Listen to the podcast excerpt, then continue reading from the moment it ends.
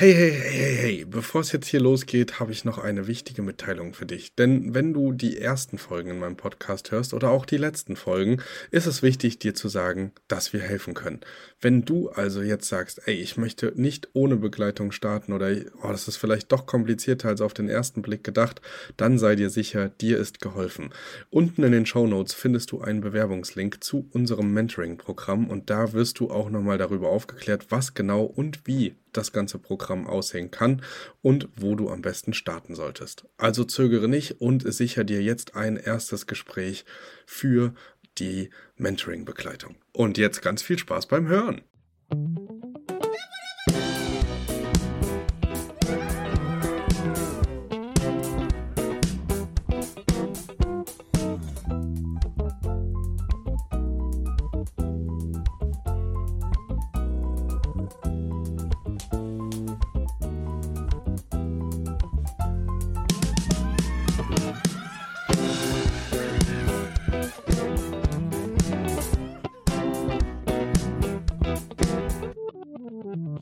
Geht's los.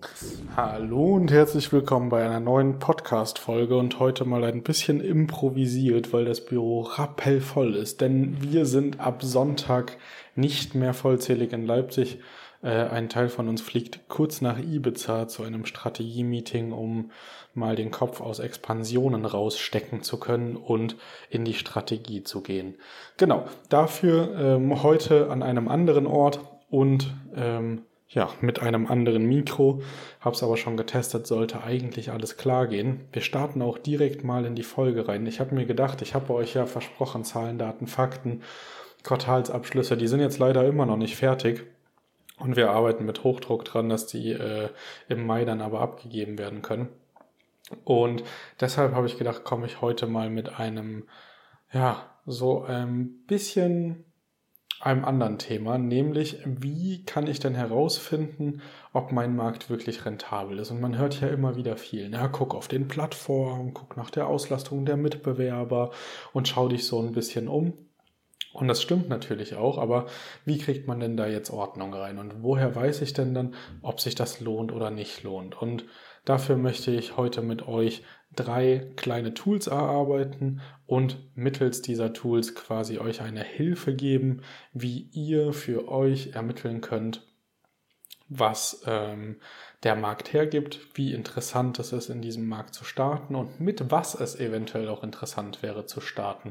Und da starten wir auch direkt mal mit dem ersten äh, Tool rein. Das sind nämlich die Plattformen. Und da könnt ihr einfach mal die Personenanzahl und auch andere sinnvolle Filter setzen. Vielleicht jetzt nicht alle Filter, also nicht ins kleinste Detail, aber ähm, setzt einfach mal ein paar Filter, wo ihr sagt, okay, das würdet ihr in eurer Wohnung anbieten. Beispielsweise sagt ihr, Haustiere sind erlaubt. Ne, das ist kein Thema. Könnt ihr da draufklicken. Habt ihr schon einen riesigen Abstand zu anderen Marktteilnehmern. Balkon könntet ihr auch anklicken. Und dann seht ihr, okay, wie viele Marktteilnehmer tummeln sich denn? Guckt dann auch gerne nach einem Datum in 2023 und dann vielleicht sogar in einem, wo relativ viel Leerstand ist, äh, Februar oder März. Und dann könnt ihr relativ genau sehen, okay, wie viele Marktteilnehmer haben, haben wir denn hier bei uns? Äh, im, im gewünschten Ort und was gibt es an Angebot. Die Preise sind da natürlich nicht so relevant, da muss man dann auf kurze Sicht schauen, weil wenn viele Leute spannend und attraktiv sich im Markt aufstellen, sind die Preise in langer, langer Ferne natürlich hoch. Aber da kriegt ihr schon mal so einen Indiz dafür, wie viele Leute gibt es, was machen die Leute, was ist so das Grundkonzept dahinter. Das ist immer für den aller, allerersten Schritt eine richtig coole Sache. Und da würde ich euch tatsächlich auch Booking.com empfehlen, weil ihr dann ähm, auch eine repräsentative Größe habt.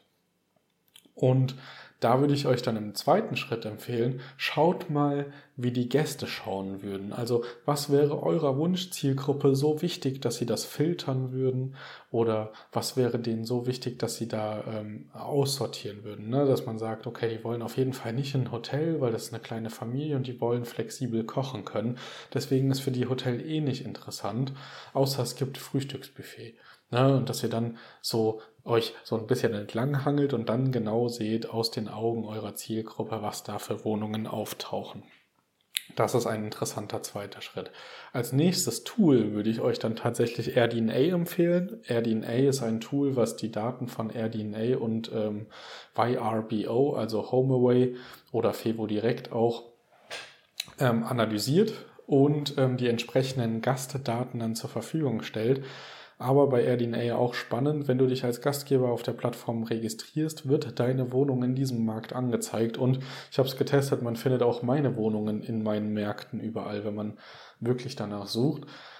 Ähm, also man wird automatisch gelistet, wenn eure Listings auf den Plattformen gelistet sind. Und da gibt es dann ganz spannende Zahlen. Also oben habt ihr dann natürlich einmal Revenue. Wenn ihr euch dazu mal ein Video auf YouTube wünscht oder so, sagt Bescheid, dann gucken wir uns AirDNA mal im Detail an.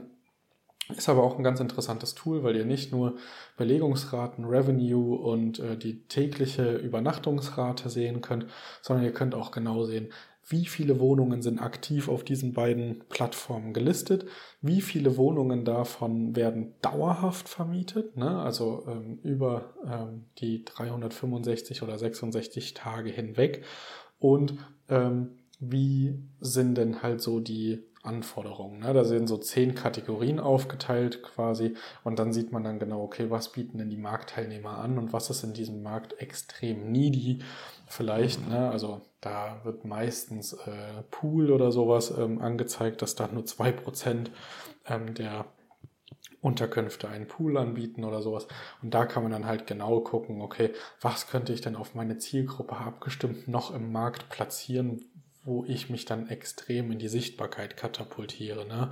Vielleicht sind für Familien Waschmaschine und Trockner super wichtig oder Kabelfernsehen für ältere Zielgruppen, wenn man nicht das Party-People-Volk anziehen möchte und so weiter und so fort. Also da findet man ganz viele spannende Insights, wo ihr dann selber abwägen könnt, war das jetzt äh, ähm, ja, ein interessanter Standort, lohnt es sich da einzusteigen, was ich auch immer gut finde. Man sieht die Aufteilung der verschiedenen Räume, also man weiß dann ein Raum, zwei Raum, drei Raum, vier Raum, wie viele Marktteilnehmer gibt es für diese Wohnungen? Und ähm, ja, kann dann da entsprechend einfach sehr gut sich einen Gesamtüberblick verschaffen.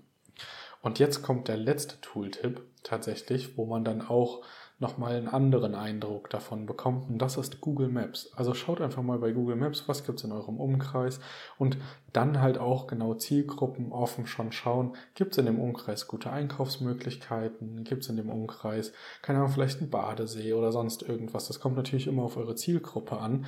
Da müsst ihr dann mal gucken, ob der Point of Interest in dieser Stadt oder in diesem Stadtteil dann wirklich interessant sind.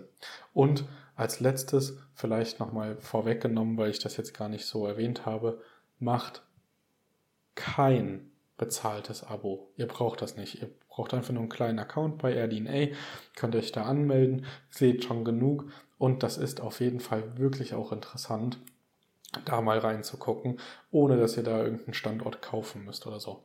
Wenn ihr dazu mehr Infos haben wollt, dann ähm, kann ich da, wie gesagt, gerne mal ein YouTube-Video drüber drehen mit einer Bildschirmteilung. Das hat dann nicht die beste Qualität von meiner Kamera, weil das natürlich die äh, MacBook-Kamera ist, aber wir können dann auf jeden Fall uns dieses Tool einfach mal en Detail angucken und da tiefer reingehen. Genau, das war's auch schon mit der Folge. Wenn ihr ähm, Lust habt, mit mir mal zu sprechen über eure Gesamtsituation und denkt, ähm, ihr könntet es gebrauchen, dass euch jemand an die Hand nimmt und mit euch gemeinsam diesen Weg äh, beschreitet, ihr nicht wisst, wo ihr anfangen sollt oder so, dann meldet euch gerne bei mir. Ähm, unten ist das Bewerbungsformular für das Mentoring-Programm. Wenn ihr dazu mehr hören wollt, hört auch gerne in die Folgen von äh, Lisa oder Claudia und Janko rein. Kann ich euch unten auch nochmal verlinken. Und dann ähm, ja, hören wir uns auf jeden Fall nächste Woche wieder. Und ich wünsche euch eine wunderschöne Zeit und ja, sage jetzt erstmal bis dann.